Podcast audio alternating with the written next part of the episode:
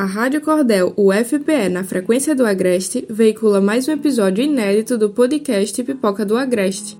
A equipe do Pipoca traz informações e reflexões sobre filmes e animações. Eu, Cecília Souza, apresento para você o novo episódio do Pipoca, que discute sobre o Estúdio Ghibli com foco no debate das questões ambientais. Então coloca o fone de ouvido e vem com a gente.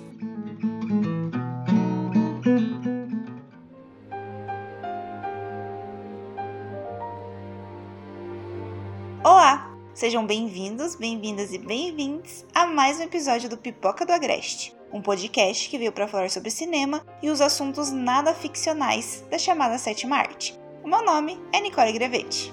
E eu, Anne Liaise. E se você é viciado em cinema e audiovisual, antenado nos lançamentos ou fissurado em assistir e discutir as diversas temáticas abordadas em filmes e séries, com certeza esse podcast é para você. No episódio de hoje, nós vamos falar sobre o Estúdio Ghibli, um estúdio japonês de animação e a forte ligação dele com pautas ambientais. O Estúdio Ghibli foi fundado em 1985, em Tóquio, por Hayao Miyazaki, Isao Takahata, Toshio Suzuki e Yasuyoshi Tokuma. Isso ocorreu logo após o sucesso da animação Náusea do Vale do Vento no ano anterior. Miyazaki é o grande nome do estúdio Ghibli, pois foi responsável por muitos sucessos, como vencedor do Oscar de melhor animação em 2003, A Viagem de Chihiro. É com o trabalho do diretor, animador e roteirista que o estúdio Ghibli tem uma conexão tão grande com o meio ambiente. Muitos dos filmes dele se passam na zona rural do Japão. Apesar de muitas obras do estúdio de animação serem direcionadas a crianças, no episódio de hoje vamos analisar dois filmes que trazem uma pauta de preservação do meio ambiente. Por conta disso, as animações conscientizam sobre o cuidado com o planeta. Os filmes, no entanto, são direcionados a um público mais jovem adulto. Estamos falando das animações Náusica do Vale do Vento, de 1984, e Princesa Mononoke, de 1997. Náusea do Vale do Vento é baseado em um mangá de 1982, escrito e ilustrado por Miyazaki. A história gira em torno de um mundo devastado por uma guerra mundial, que destruiu a civilização humana e boa parte do ecossistema do planeta. A princesa Náusea vive com o povo dela no Vale do Vento, afastados dos povos vizinhos, mas em constante guerra com esses. Durante o filme, a princesa busca entender os limites de uma floresta de insetos gigantes, chamada de Mar da Corrupção, que é tóxica para os seres humanos. Tudo isso enquanto tenta proteger o povoado do inimigo. Já Princesa Mononoke é também um dos grandes clássicos do estúdio. O filme se passa entre os séculos 14 e 16 no Japão, mas possui elementos de fantasia, como espíritos da floresta e magia, a narrativa acompanha a história de um jovem príncipe que, ao ser amaldiçoado, sai em busca de uma cura. Nessa jornada, acaba se envolvendo em uma batalha entre os espíritos da floresta e a aldeia de mineiros, que vem destruindo a floresta em nome do progresso.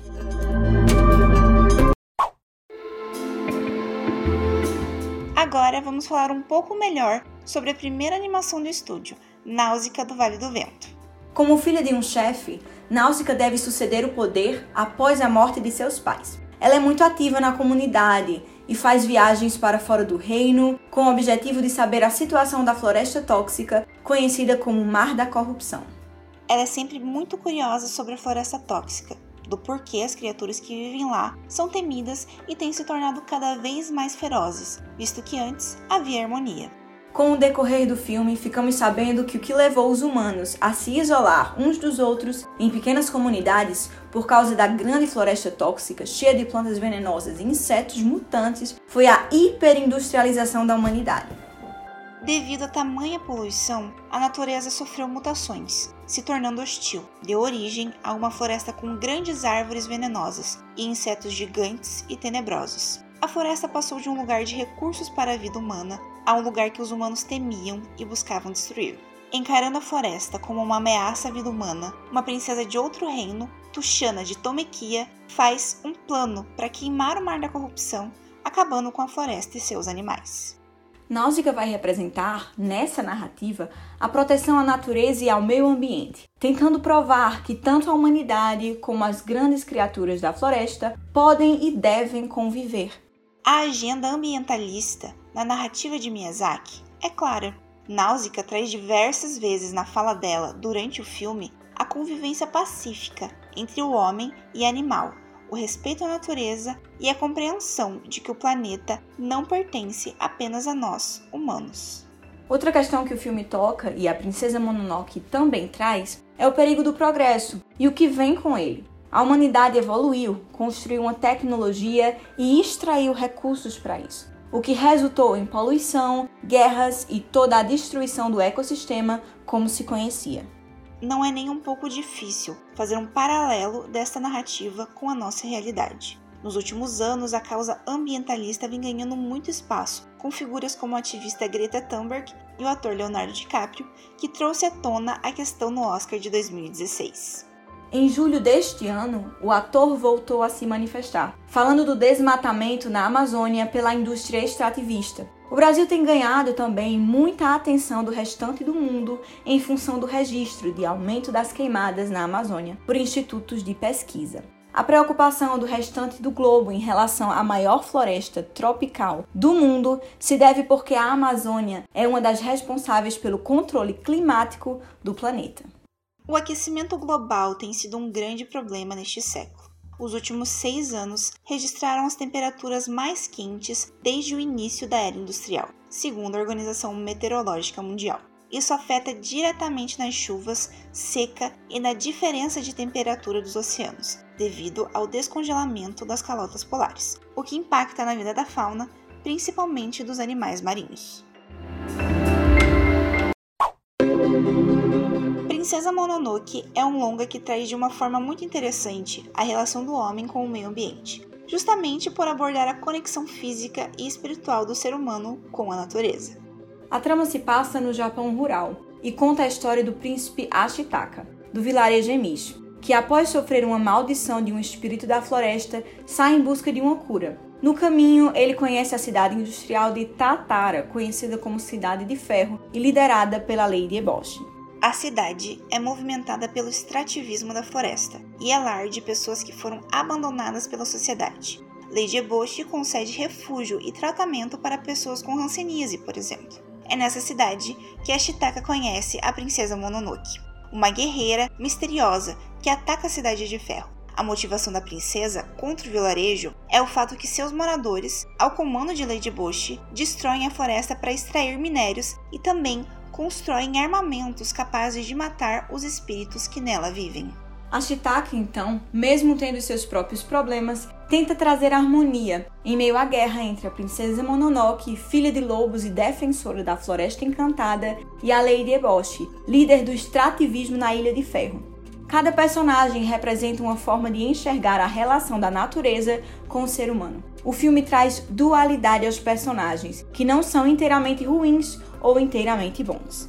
O longa também traz as perspectivas de cada personagem, válidas dentro de realidades específicas, bem como traz a questão do preço e do limite do progresso. Qual o equilíbrio entre o respeito à natureza e o desenvolvimento da civilização humana? Qual é o preço que se paga pelo extrativismo exacerbado dos recursos naturais?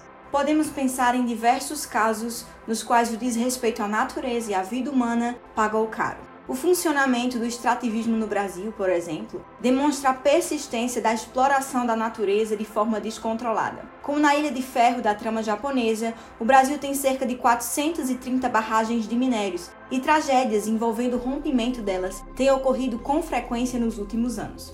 Para a ONU, além de desastres ambientais, esses rompimentos são causados por erros humanos, como falta de reestruturação das barragens e de considerar as condições climáticas do local sobre a tragédia de 2019 com a barragem da empresa Vale do Rio Doce, na cidade de Brumadinho, em Minas Gerais, o geólogo Alex Cardoso Bastos, um dos autores do relatório da ONU sobre o incidente, afirmou em entrevista à BBC, aspas, a tragédia em Brumadinho estará certamente no topo dos maiores desastres com rompimento de barragem de minério do mundo. Infelizmente, é possível que ultrapasse Estava, que foi a maior tragédia do tipo em 34 anos. Fecha aspas. A forma de pensar que coloca a natureza como um empecilho para o desenvolvimento ou progresso da humanidade, partilhado por Lady Bosch e pelo assentamento humano na obra ficcional, precisa ser combatida. Exatamente, Anneli. No cenário atual, ativistas ambientais exercem papéis de intermediação. Pessoas como Dom Phillips e Bruno Pereira, assassinados enquanto viajavam pelo Vale do Javari, na Amazônia, em junho deste ano, são uma representação real dos personagens Ashitaka, e Mononoke, mas em um contexto de violência e exploração, marcas da vida real. Este ano foi, sem dúvidas, repleto de alertas de queimadas e desmatamento de biomas essenciais para o nosso país e para o mundo, bem como o aquecimento global, que tem causado mudanças climáticas abruptas e fenômenos ambientais catastróficos. E justamente por estarmos inseridos em um contexto alarmante, que a contribuição de obras ficcionais, como as produzidas pelo Estúdio Ghibli, citadas aqui, se mostram extremamente relevantes e necessárias.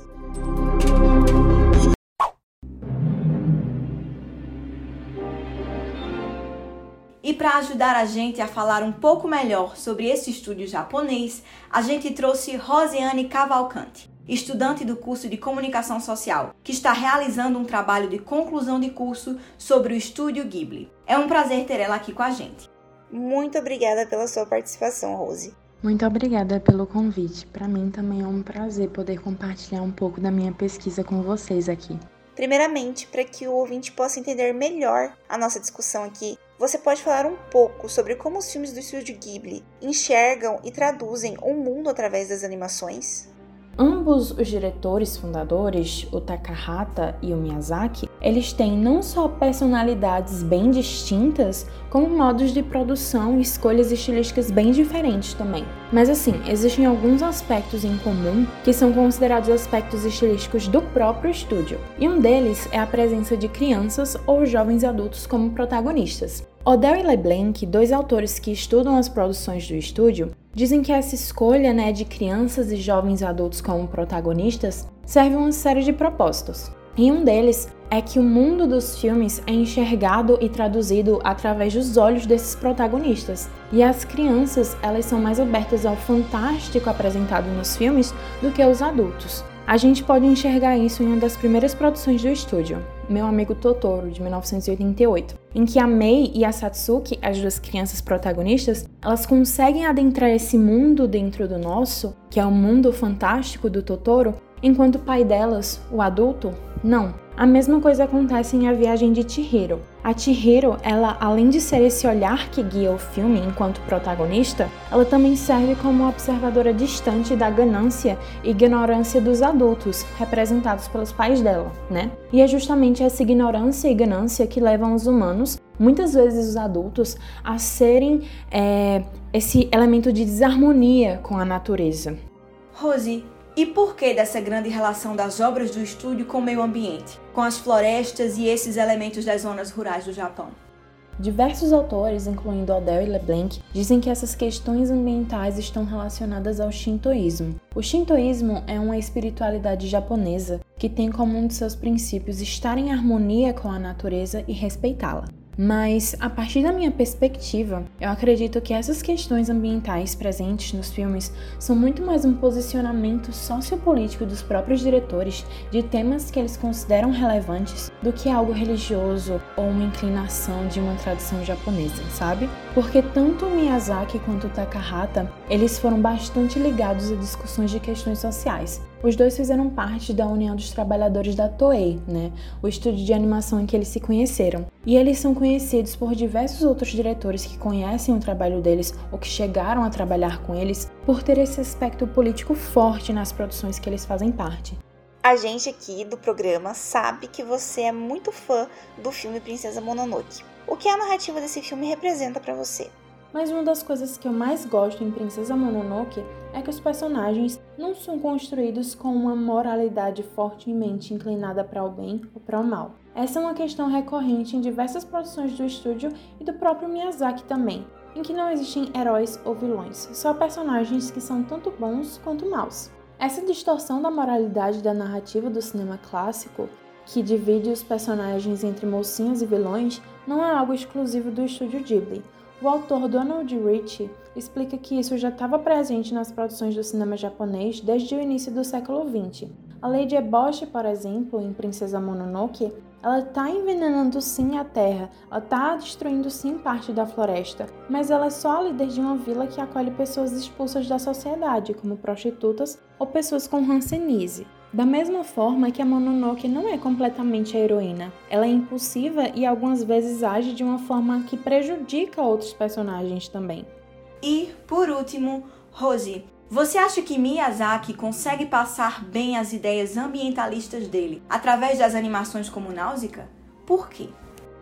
Mesmo que o ambientalismo e as questões ecológicas sejam algo recorrente nos filmes do estúdio Ghibli, esse tema é tratado de diversas formas e muitas vezes surgem conclusões diferentes sobre a mesma questão. Náusica é um filme bem interessante de se analisar. Ele mostra as consequências da poluição, enquanto traz também pessoas que não estão dispostas a assumir a sua responsabilidade com aquele ambiente e que persistem em utilizar máquinas para domar a natureza. Mas ao mesmo tempo, ele é um ótimo exemplo para discutir como a industrialização e o uso de máquinas são tratados de uma forma conflituosa nos filmes do estúdio Ghibli. Em alguns filmes, o uso de máquinas é tido como algo positivo, dependendo de como essas máquinas são utilizadas. A própria Náusica, por exemplo, que assume esse papel de ambientalista na narrativa, que busca compreender o ambiente para viver em harmonia com ele, ela utiliza uma máquina como meio de transporte. Mas o que diferencia ela dos outros personagens é que a máquina que ela usa é menos agressiva ao meio ambiente. Em geral, eu gosto bastante como Miyazaki apresenta essas questões, que não são simples, e ele não procura simplificar elas, né? Ele traz essa complexidade também. É, não sei você, Anily, mas quando eu era criança, o que mais tinha na escola eram atividades que criassem uma consciência ambiental nas crianças. Isso sempre me impulsionou a cuidar do meio ambiente, mas a cada ano parece que a preocupação ambiental vem sendo deixada de lado. Pois é, Nick. O mundo tem sido tomado por uma ideia negacionista de que o aquecimento global não existe, que a emissão de carbono não faz nenhum mal, que a Terra é plana. Por isso, filmes como os do estúdio Ghibli são tão importantes. Com certeza, as animações ensinam de forma lúdica às crianças a importância de cuidar bem do planeta. Vale lembrar de animações de outros estúdios que também trazem essa conscientização o Wally, de 2008 da Disney, e o Lorix, de 2012 da Universal. Trazem nos enredos os impactos da industrialização, do consumo em massa e do extrativismo desenfreado de fontes naturais. É importante lembrar que não devemos depositar nas crianças as responsabilidades de gerações passadas, bem como da nossa geração. Assim, nós também devemos cuidar do nosso planeta seja ajudando na coleta seletiva, seja diminuindo o consumo de plástico, seja contribuindo menos com a indústria da moda fast fashion, com a cobrança para as grandes marcas de ações que visem diminuir os impactos da natureza. Se você gosta de filmes que trazem a esperança de um mundo melhor, não deixe de assistir às animações do Estúdio Ghibli. A maioria delas está disponível na Netflix. E se você gosta desse mundo incrível de séries e cinema, não pode perder nenhum episódio do Pipoca do Agreste. Este episódio já chegou ao fim, mas já já tem mais. E não esquece, siga a gente no Instagram, arroba Rádio Cordel e arroba Pipoca do Agreste. Tudo junto. A música que você ouviu no começo desse episódio é do filme Princesa Mononoke do Estúdio Ghibli. Todas as demais são da biblioteca gratuita do YouTube, livre de direitos autorais. Este episódio é uma produção da Rádio Cordel UFPE. Na produção, Nicole Grevetti. No roteiro, Nicole Grevetti e Anne Liaise. Na locução, Nicole Grevetti e Anne Liaise. A edição é de Nicole Grevetti. Foi um prazer ter você com a gente. Até o próximo episódio. Tchau, tchau! A gente te espera. Até lá!